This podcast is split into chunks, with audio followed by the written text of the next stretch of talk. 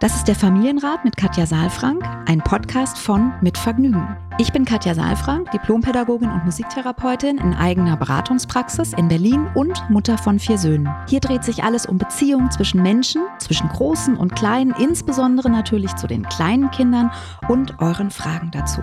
Ich bin Matze Hirscher, Gründer von Mitvergnügen, Familienvater und Fragensteller. Ich besuche Katja in ihrer Praxis, lese hier eure Fragen an Katja vor und gehe stellvertretend für euch mit ihr ins Gespräch und will es genauer wissen. Was brauchen unsere Kinder? Wie können Eltern alltäglichen Herausforderungen meistern? Wie finden Paare oder Alleinerziehende ihr Gleichgewicht? Ich glaube, dass jedes Verhalten einen Sinn hat und ich möchte euch dabei helfen, eure Kinder besser zu verstehen und dann diese Erkenntnisse auch in konstruktive Antworten in eurem Alltag umzusetzen. Willkommen beim Familienrat-Podcast. Hallo lieber Matze, guten Tag. Guten Morgen, liebe Katja. Ach, ich habe gute Laune schon wieder. Ja, es geht mir auch hoffe, so. Auch. Ja, ja, ja, ja. Ich bin sehr happy mit dem Wetter. Ich merke immer wieder, dass es doch viel ausmacht und ich mag es einfach sehr, dass jetzt ist Juni und äh, der Juni mhm. ist immer sehr schön. Der, der Mai ist auch schon toll, weil es noch so durchmischt ist und jetzt wird es doch schon konstanter warm. So empfinde ich es zumindest. Es ist Sommer. Ich habe heute den ersten Tag, glaube doch, ich meine, es ist der erste Tag. Ich trinke jetzt im, im Juni keinen Kaffee. Aha. Also eine kleine Challenge zwischen einer Bekannten und mir, die hat gesagt, oh, ich würde mal gerne einen Monat ohne Zucker probieren. Ich sagte, oh, ich würde eigentlich gerne mal einen Monat ohne Kaffee. Dann haben wir gesagt, okay, wir machen es im Juni. Im Juni fällt das Aufstehen nicht so schwer und sie meinte auch, Zucker ist nicht so schwer im Juni, keine Ahnung. Und es ist heute der erste Tag, wo ich nicht wahnsinnige Kopfschmerzen habe und ich freue mich. Also ich glaube, die mhm. Suchtsymptome sind so langsam, schleichen sich so langsam aus und ich bin äh, trinke einen Tee und bin wach. Ja, schön. Und bin so, habe mehr Energie. Also letzten, die letzten Tage waren wirklich, ich war unausstehlich. Ja, wirklich, ja. Also, also Kaffee ja, macht bei mir Wahnsinn. ehrlich gesagt gar nichts. Du spürst es gar nicht mehr. Du trinkst so viel Kaffee. Nee, ich kann den trinken oder nicht. Also das ist, ich habe auch nicht, ich trinke den eigentlich eher so mal aus Routine oder mit anderen oder so, aber ja. ich trinke auch viel Tee und so. Also das, das habe ich gar nicht. Zucker habe ich tatsächlich auch jetzt im Winter öfter gehabt. Und mhm. da finde ich auch im Sommer ist es gar nicht so ähm, aktuell, weil man nicht so viel, finde ich, auf dem Sofa liegt und denkt, ach, jetzt noch ja. ein Stück Schokolade. Wahrscheinlich hat sie deswegen auch gesagt, ja, ja ich kenne das im Sommer, ist bei uns natürlich absolute Eishochsaison, aber äh, ich war total überrascht, wie das reinknallt, ja. also wie, die, wie der Koffeinmangel mir wirklich den Tag so richtig, also absolute Tiefs am Nachmittag, ja. Kopfschmerzen. Nee, äh, also. Äh, ich war vollkommen, ich dachte so, was ist denn da los? ist ja krass. Ja, ja, ja, das ist doch gut, wenn man das ab und zu mal so merkt. Ich finde sowieso, das ist reduzierte. Ja. Ich war jetzt unterwegs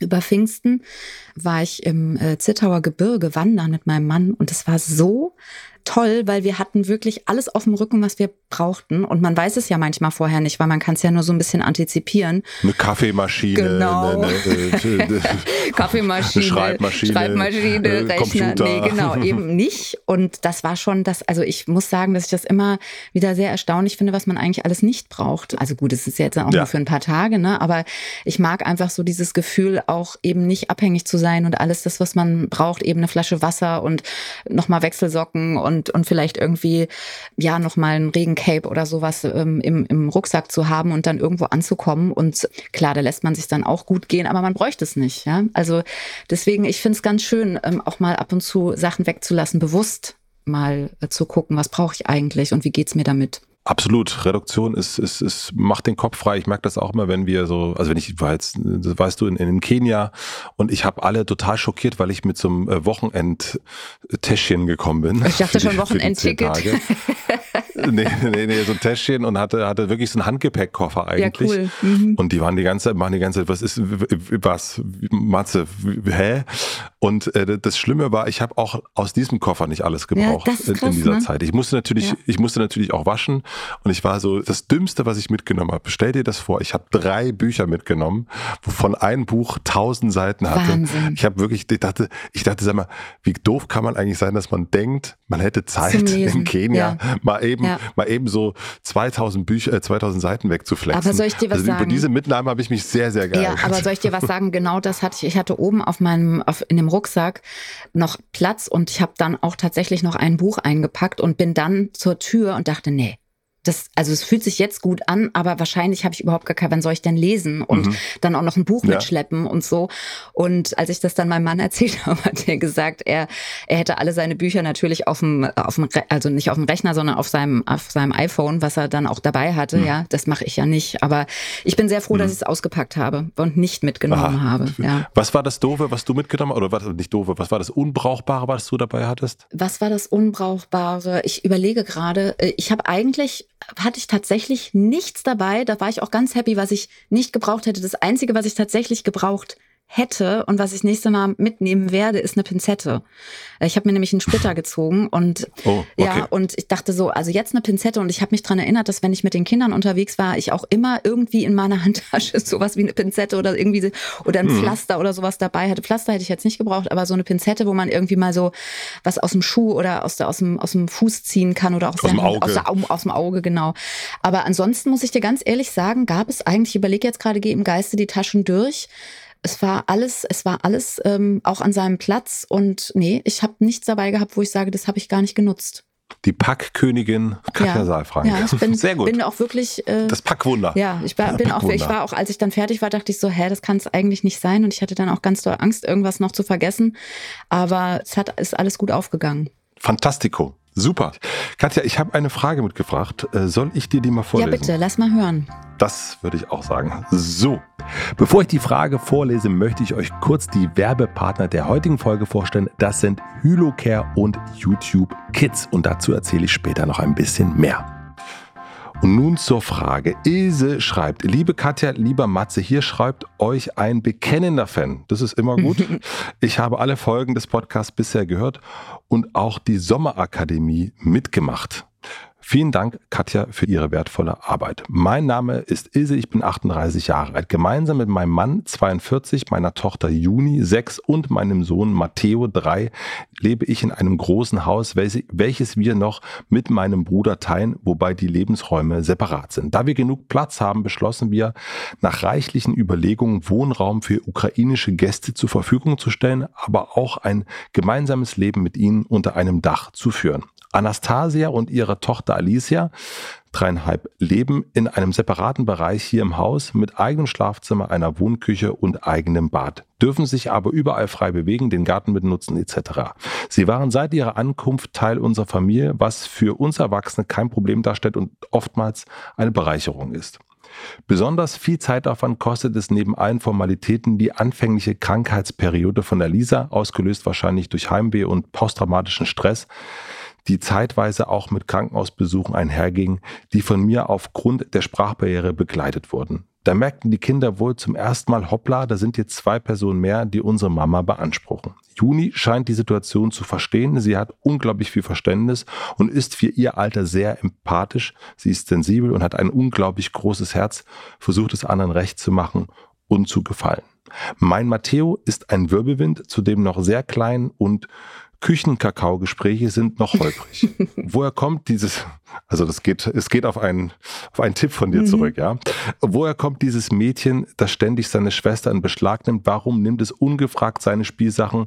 Und wann gehen sie denn wieder? An dieser Stelle möchte ich ergänzen, dass Alisa bisher keinen Kindergarten besuchte und auch keine Cousinen oder ähnliches hat, mit denen sie aufwuchs. Sie wurde in ein Haus voller Spielsachen katapultiert mit zwei lebenslustigen Kindern und nimmt nach Herzenslust, was ihr gefällt, wo wobei sie eine Spur der Verwüstung hinterlässt. Mein Mann arbeitet viel, wir sind jedoch in unserer Kernfamilie im engen Kontakt und teilen uns auch auf, sodass jeder Zeit mit jedem verbringt und die Kinder auch mal Mama und Papa für sich allein haben auch die Eltern sich. Es scheint alles gut zu laufen und trotzdem habe ich das Gefühl, dass ich genau hinschauen sollte, um nichts zu übersehen. Wie kann ich trotz der neuen Situation meinen Kindern gerecht werden? Wie kann ich es ihnen so leicht wie möglich machen? Wie viel kann ich einem drei- und einem sechsjährigen Kind vom Krieg erzählen? Danke für eure Hilfe. Mit herzlichsten Grüßen nach Berlin, Ilse. Ja, wow. Ja, danke. Du hast jetzt ordentlich gelesen, hm. da war viel, viel vorzulesen.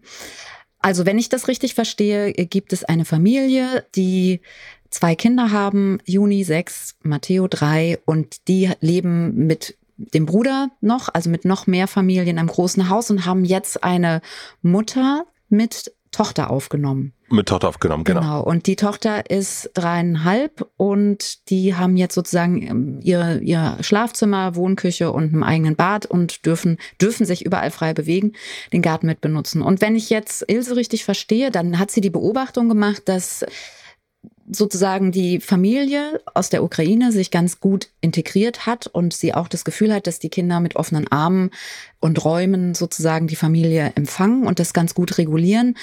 Und trotzdem möchte sie gerne genauer hingucken, weil wenn ich so richtig durch die Zeilen lese, dann ist es schon so, dass sie auch das Gefühl hat, dass ab und zu Grenzüberschreitungen stattfinden.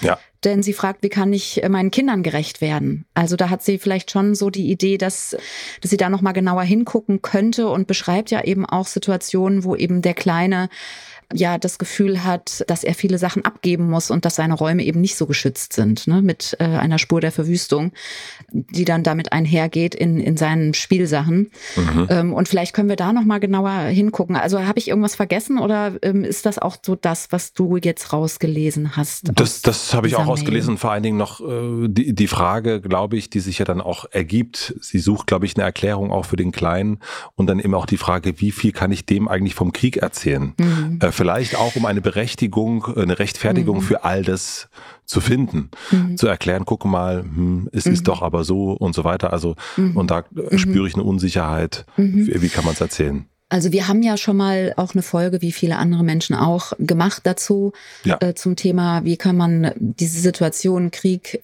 mit Kindern besprechen. mit Kindern besprechen, genau. Und ehrlich gesagt würde ich das hier tatsächlich ein Stück vernachlässigen, weil darum geht es überhaupt nicht. Also ich glaube, es würde reichen zu sagen, weil, also das, ich sag mal so, wenn wir jetzt anfangen würden, Matteo mit seinen drei Jahren zu erklären, pass mal auf, da, da ist Krieg und da werden Leute umgebracht und, und so weiter, dann ist die, ist ja die Annahme, dass die Erklärung dazu führt, dass Matteo sagt, ah, okay, ja, vielen Dank, dann ist das natürlich alles in Ordnung. So. Und also ein bisschen plakativ gesagt. Ganz und das genau. ähm, kann er ja noch nicht. Also er kann das noch nicht in dieser Art und Weise verknüpfen. Und ich glaube, es würde einfach reichen zu sagen, die haben im Augenblick kein Zuhause. Und damit ergibt sich das, dass wir unser Zuhause hier teilen. Das reicht glaube ich, in dieser Situation.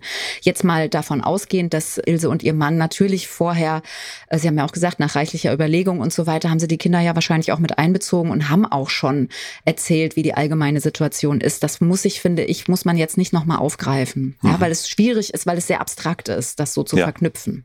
Was mir auffällt und was ich total wichtig finde, jetzt unabhängig davon, wo die Menschen herkommen und warum die da sind in dem großen Haus, ist, dass ich die Fragen von Matteo sehr gut verstehen kann. Also woher kommt das, woher kommt das Mädchen, beziehungsweise warum ist die da? Und ich finde diesen, diese Frage, warum nimmt das Mädchen einfach, ohne zu fragen, die Spielsachen von mir und, und wann geht die denn wieder? Mhm. Das finde ich sehr berechtigte Fragen. Und wenn wir ganz ehrlich sind, sind das auch Fragen, die wir uns vielleicht gestellt haben, als wir überlegt haben, wie können wir helfen?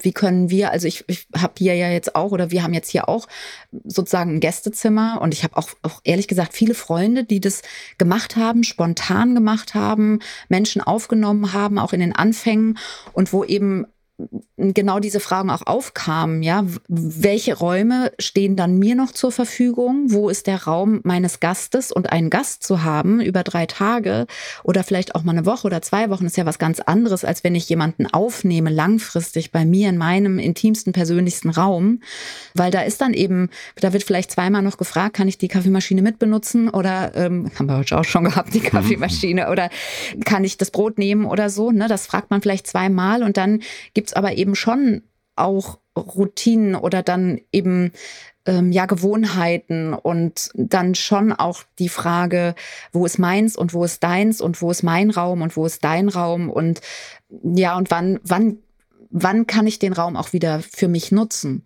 Also das sind schon Fragen, die ich auch bei meinen Freunden mitbekomme, dass so die Frage ist, wo, wie geht's denn jetzt weiter? Jetzt mhm. ähm, ist die Situation, man hat sich ja sozusagen hier in Deutschland zumindest so ein Stück integriert, ja, in unseren Alltag. Und jetzt ist die Frage, wie geht's denn jetzt weiter? Und deswegen wir Erwachsenen stellen uns diese Frage und ich finde es total legitim und, und natürlich auch klarer, wenn so ein Kind irgendwie sagt, warum ist der da und warum ist der in meinem Zimmer, der Mensch und, und wieso nimmt er einfach meine Sachen und wann geht er eigentlich wieder? Also mhm. das sind sehr, sehr nachvollziehbare Fragen, weil die haben auch mit Sicherheit zu tun, mit Orientierung, mit Klarheit, mit eigener Wahrnehmung des Raumes, ja, der und auch mit mit eigenem ja, mit, mit Eigentum. Also das äh, ist ja etwas, was Kinder auch in der Entwicklung für sich begreifen. Was ist meins? Was ist deins? Wer bin ich? Wer bist du? Das sind alles ganz wichtige Entwicklungen. Und da geht es ja auch schon bei Geschwistern, da haben wir auch hier schon oft drüber gesprochen, auch immer wieder darüber, darum. Ja, was gehört meinem Bruder, meiner Schwester? Was gehört mir?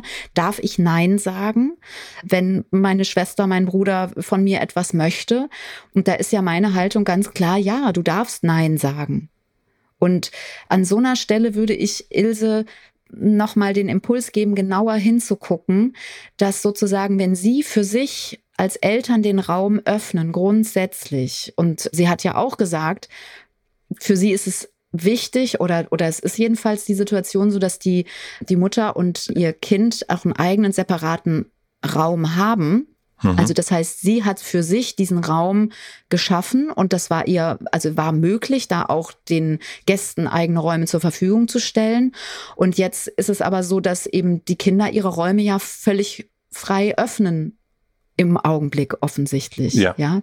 Und da nochmal hinzugucken, auch die Räume der Kinder ein Stück deutlicher zu machen und den Kindern auch zuzugestehen, zu sagen, nein, das möchte ich jetzt nicht. Und das ist meine, ist mein Spielzeug. Und da eben auch Regelungen zu finden, dass diese, diese Spielsachen eben auch den Kindern gehören und dass sie da auch das heißt ja nicht, dass dann das Gastkind sozusagen ohne Spielsachen da ist. Aber das sind ja ganz, ganz gängige Dinge, die man im sozialen Kontakt auch miteinander lernt.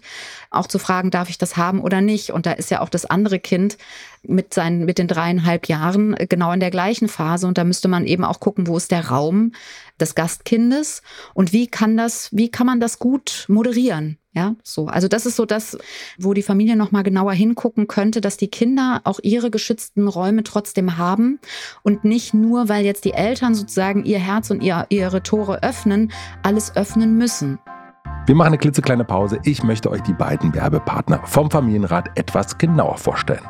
Unser erster Werbepartner ist Hylocare. Jeden Tag verlangen wir unseren Augen sehr, sehr viel ab. Ständige Bildschirmnutzung, trockene Luft, Kontaktlinsen oder auch eine Schwangerschaft können unsere Augen austrocknen. Dafür gibt es jetzt eine einfache und sichere Lösung. Hylocare befeuchtete Augentropfen von Ursafarm ist eine tägliche Pflege für gestresste Augen, die obendrein vor dem Austrocknen schützt. Die Augentropfen geben Feuchtigkeit und Frische zurück, sind ohne Konservierungsmittel, sind auch mit Kontaktlinsen sehr gut verträglich und durch die patentierte Komoot-Flasche sind sie zudem auch für Einsteiger leicht zu verwenden. Mehr Infos findet ihr online und dazu könnt ihr jetzt dreimal einen Amazon-Gutschein im Wert von je 100 Euro Euro gewinnen. Den Link dazu findet ihr wie immer in den Shownotes. Vielen Dank an den Werbepartner Hylocare für die Unterstützung. Unser zweiter Werbepartner ist YouTube Kids. YouTube Kids ist eine App extra für Kinder und ermöglicht ihnen ihre eigenen Interessen zu erforschen und zu entdecken. Die App ist speziell für Kinder und ihre Bedürfnisse gebaut worden und kann kinderleicht mit Sprache und extra großen Buttons gesteuert werden. Das kann ich aus eigener Erfahrung bestätigen. Eltern können Profile für ihre Kinder anlegen, die auf individuelle Interessen eingehen und nur Content anzeigen, der für das jeweilige Alter geeignet ist. Die App enthält Filme und Videos von ausgewählten Partnern zu den Themen Entertainment, Inspiration und Lernen. Und so können Kinder sicherer und frei ihre Interessen entdecken, vertiefen und sich inspirieren lassen. Mit YouTube Kids können Kinder in einer sicheren Umgebung eigenständig anhand von einer Vielzahl von Videos die Welt entdecken und ihre Interessen erforschen und das auch gemeinsam mit ihren Eltern. Für den Sommer gibt es eine Reihe an How-To-Videos, die zu gemeinsamen Aktivitäten inspirieren. Zum Beispiel gibt es da Eis zubereiten, basteln, den Garten bepflanzen, Insekten erkunden und vieles mehr. Schaut am besten einmal in der App vorbei. Den Link findet ihr wie immer in den Shownotes. Vielen Dank an den Werbepartner YouTube Kids für die Unterstützung. Und nun zurück zur Folge. Also es ist ein bisschen, du hast es ganz am Anfang gesagt, jetzt mal unabhängig, woher die kommen. Ich glaube, das ist, fand ich einen sehr wichtigen Satz. Ich, ich glaube, das schwingt natürlich auch, man möchte, dass vollkommen verständlich. Ne? Also so zu sagen, ich möchte auch, wir möchten diesen Menschen helfen, wir wollen die aber jetzt nicht irgendwo abstellen, sondern wir möchten die integrieren, wir möchten denen helfen und so weiter und so fort. Das ist total klar. Aber dieses äh, Bedürfnis, was der Kleine hat, das ist, äh, das hat damit eigentlich nichts zu tun. Das habe ich so gefühlt sozusagen so ein bisschen, ne? dass man sagt, okay, was für ihn ist das erstmal, der kann das vielleicht gar nicht begreifen, muss er auch gar nicht. Für ihn ist das erstmal, hier wird mein Raum, meine Grenze sozusagen übertreten. Ja. Und, ähm, und, und zwar hat, ordentlich, ne? Also und, da Spur der Verwüstung. Ja, ne? das, genau. ähm, also da ist sozusagen, ja eben, also Verwüstung ist ja auch ein krasser Begriff, ist ja eigentlich auch fast ein Kriegsbegriff, ne? Also ja. auch wenn er jetzt hier nicht genannt ist, aber ich finde das auch sehr gut, den so zu benutzen, weil das ist, glaube ich, auch das, was vielleicht Matteo spürt, ja, mhm. dass er dann irgendwie sozusagen seinen eigenen Raum verwüstet wiederbekommt und ähm, eigentlich sagt, wo, wo bin ich eigentlich hier, wo ist, wo ist eigentlich mein Schutz, wo ist meine Sicherheit? Genau, und das ist, glaube ich, dann ja. eben dann doch, also ne, auf, auf der einen Seite sagt man, okay, das sind jetzt Menschen, die aus der Ukraine kommen, natürlich äh, wichtig zu helfen. Wie wäre das, wenn die das nicht wären? Habe ich ja. mich, mich, gefragt. Ne? Ja. Wie wäre das, wenn das einfach, in Anführungsstrichen, Mitbewohner wären, die äh, aus zwei Orten äh, entfernt kommen und eine Scheidung oder eine Trennung und die mhm. brauchen jetzt Platz. Mhm. Wie wäre das mhm. dann? Ja, oder auch man, man muss es noch, kann es noch banaler machen. Einfach ein Freund kommt zu Besuch. Ja. Mhm. Also das haben wir ja auch schon mal hier besprochen, dass man, äh, dass es da auch darum geht, dass die Erwachsenen ein bisschen unterstützen.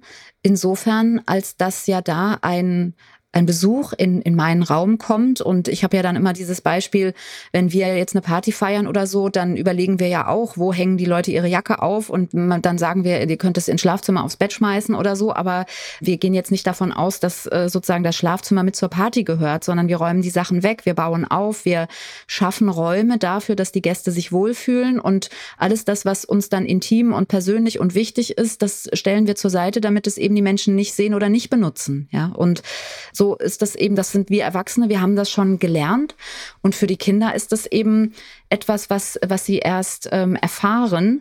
Und deswegen sind ja auch so Freundschaftsbesuche oder sowas, ne, das ist eben, das klingt so banal, ja, da kommt jetzt heute Nachmittag ein Besucherkind, ja, und trotzdem sind das immer ganz spannende und, und, und lehrreiche und wertvolle Situationen. Und so eine Situation ist es ja letztlich jetzt auch, ja. Mhm. Und also ich will einfach noch mal so ein bisschen sensibilisieren für die Räume der Kinder und für das Teilen. Darum geht es ja letztlich. Ne? Also ich teile meinen Raum, ich teile meine Spielsachen, ich teile mein Leben.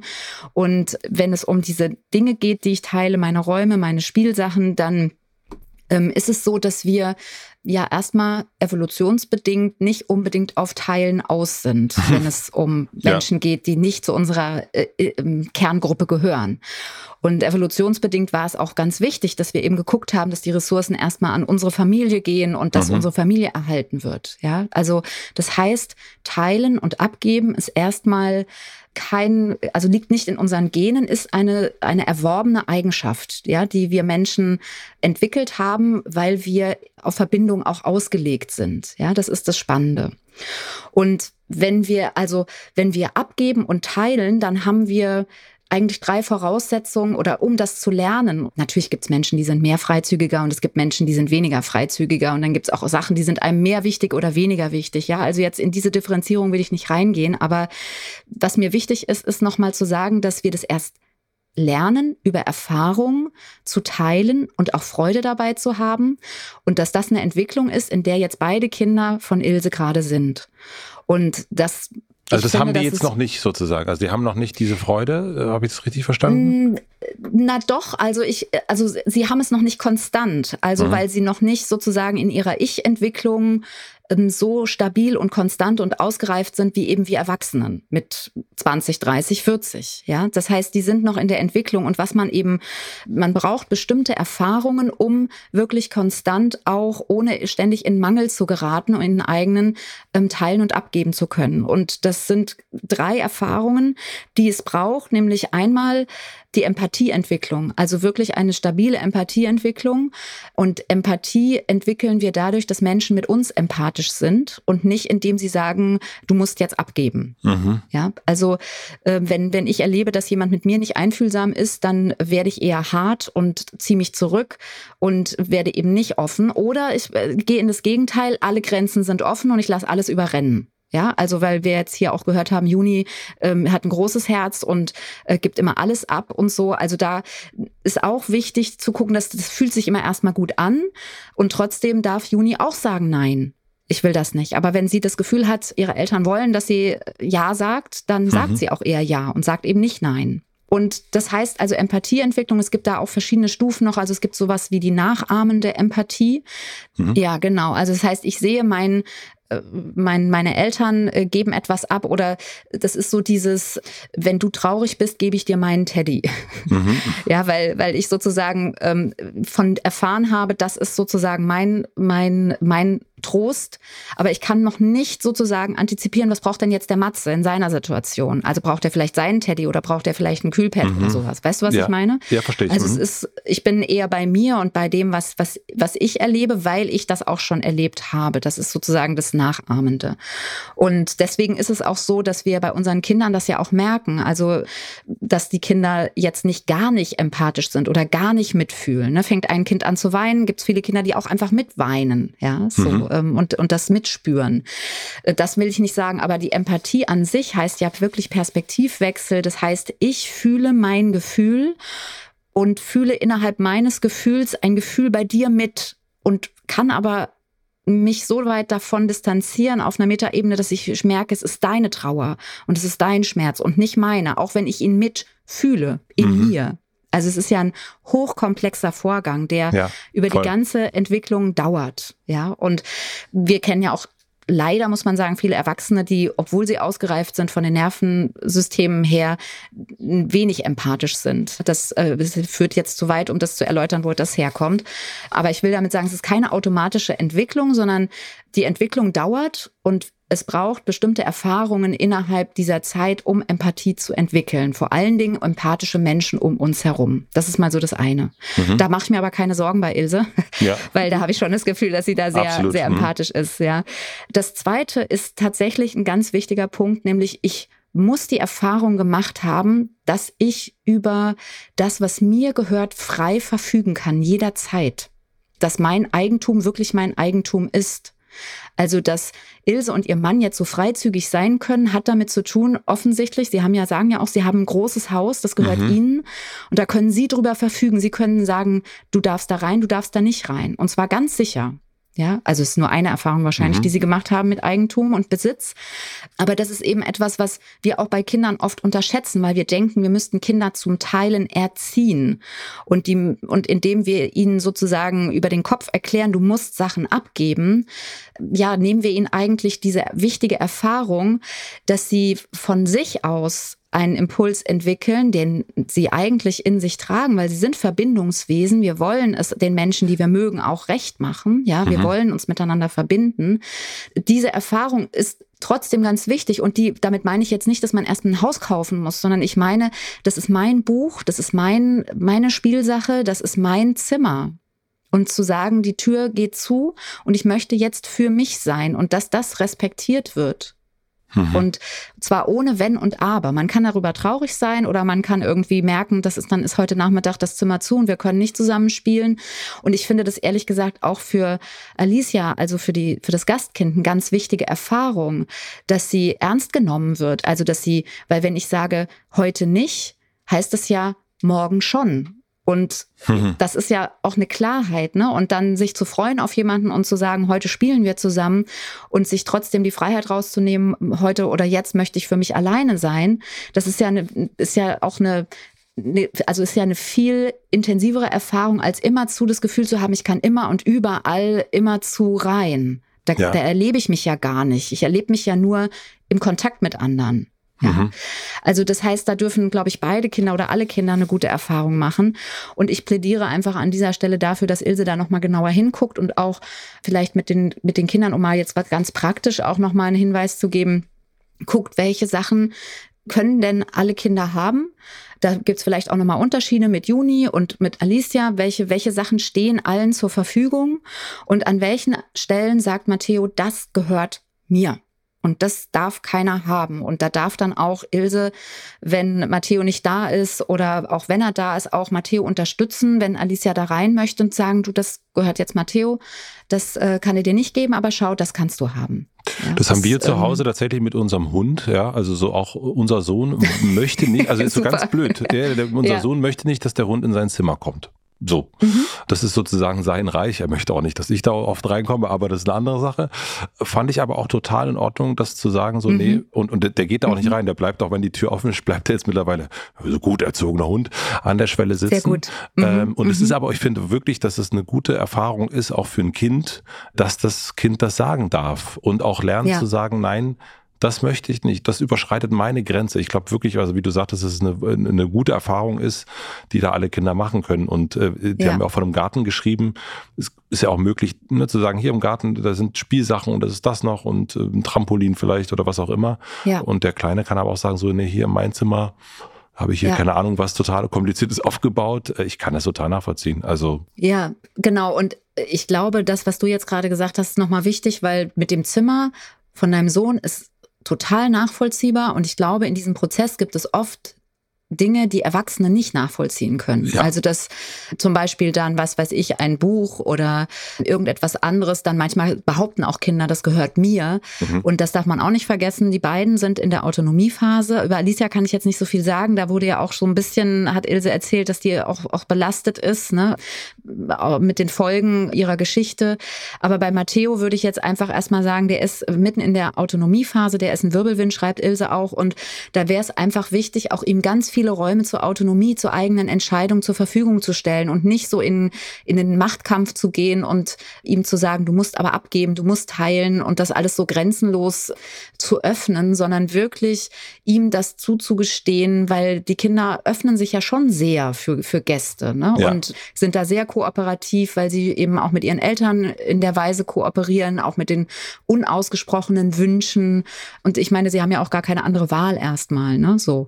Also deswegen deswegen, das wäre mir wirklich wichtig, dass Matteo da Nein sagen darf. Juni im Übrigen auch. Und vielleicht wäre das auch mal bei Küchenkakao-Gespräch hier auch angesprochen wurde. Nochmal etwas, was man vielleicht mit Juni auch nochmal besprechen könnte. Dass eben Ilse zu ihr sagt, du, ich merke das, dass du hast ein riesengroßes Herz und ähm, dir ist das ganz wichtig, dass die Menschen sich wohlfühlen. Und äh, wie geht's dir denn? Gibt's irgendwas, mhm. wo du, wo es manchmal auch zu viel ist? Und ähm, wo du auch, also nochmal quasi diese in Anführungsstrichen Erlaubnis auch zu geben, Nein zu sagen. Ja, also nicht sozusagen, es gibt ja manchmal sehr unkomplizierte Menschen und die werden manchmal übersehen. Ja, weil sie so unauffällig sind. Weil sie so ne? unauffällig mhm. sind oder weil sie so, ja, so mitmachen, ne? Und, und so sagen ja. dann, äh, denkt man ja, also ich kenne das manchmal, ne? Äh, Mitarbeitende sind, sind genügsam, genügsam und irgendwann kommt es aber doch raus. und das ist dann, ich glaube, das ist bei Kindern, ja. sollte man eben diesen Raum, genauso wie bei Mitarbeitenden, äh, sollte man den Raum auch geben, zu sagen, nee, übrigens, du darfst auch sagen, wenn es dir zu viel ist. Ja, ja.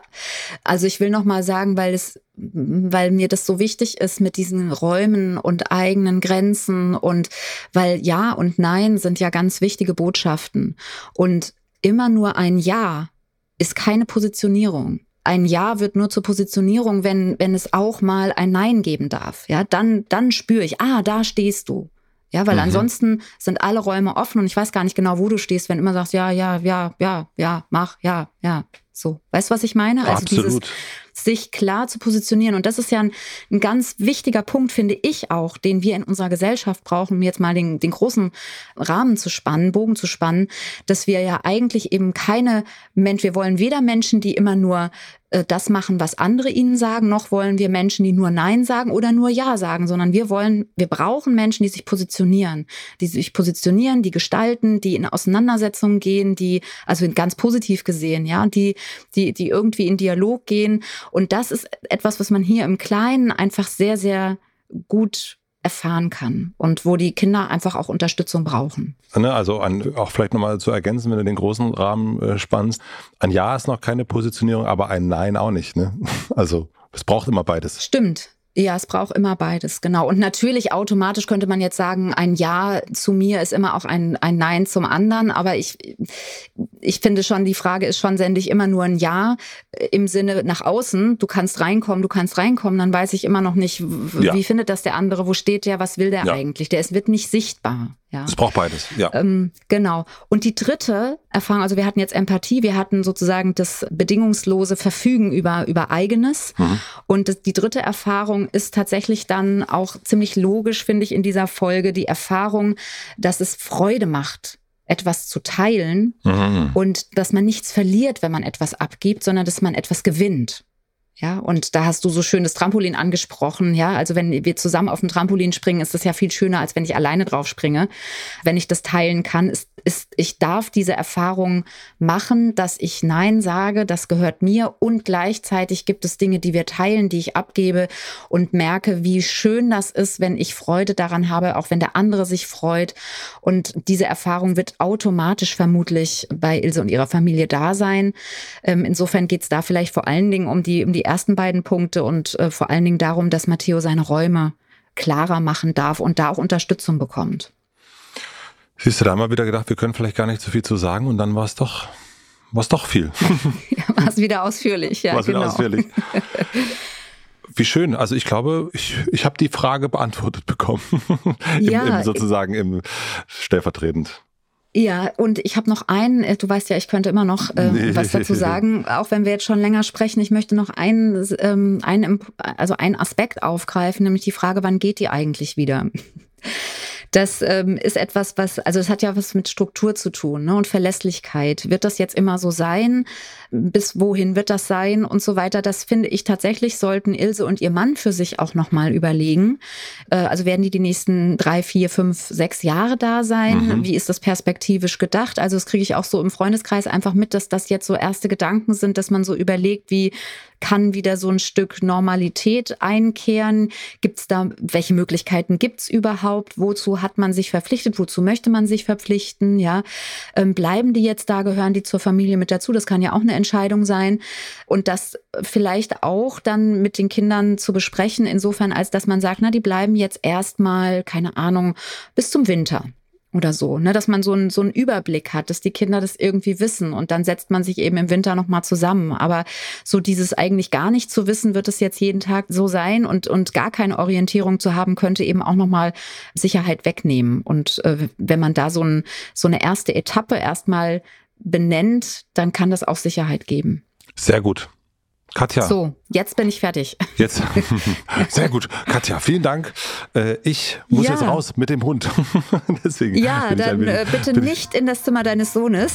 Nein, auf keinen Fall. Sondern wirklich raus. Und ähm, ja, war schön mit dir zu quatschen. War schön. Wir sprechen uns nächste Woche wieder. Woche. Dir auch. Tschüss, ja, tschüss. Bis dann. ciao. ciao. ciao. Abonniert den Podcast überall da, wo man Podcasts abonnieren kann. Wir freuen uns über Bewertungen, über Kommentare und natürlich, wenn ihr diesen Podcast einer einzigen Person weiterempfehlt. Und nicht vergessen, es gibt keine schwierigen Kinder, sondern nur schwierige Situationen und Eltern, die dann auch mal nicht weiter wissen.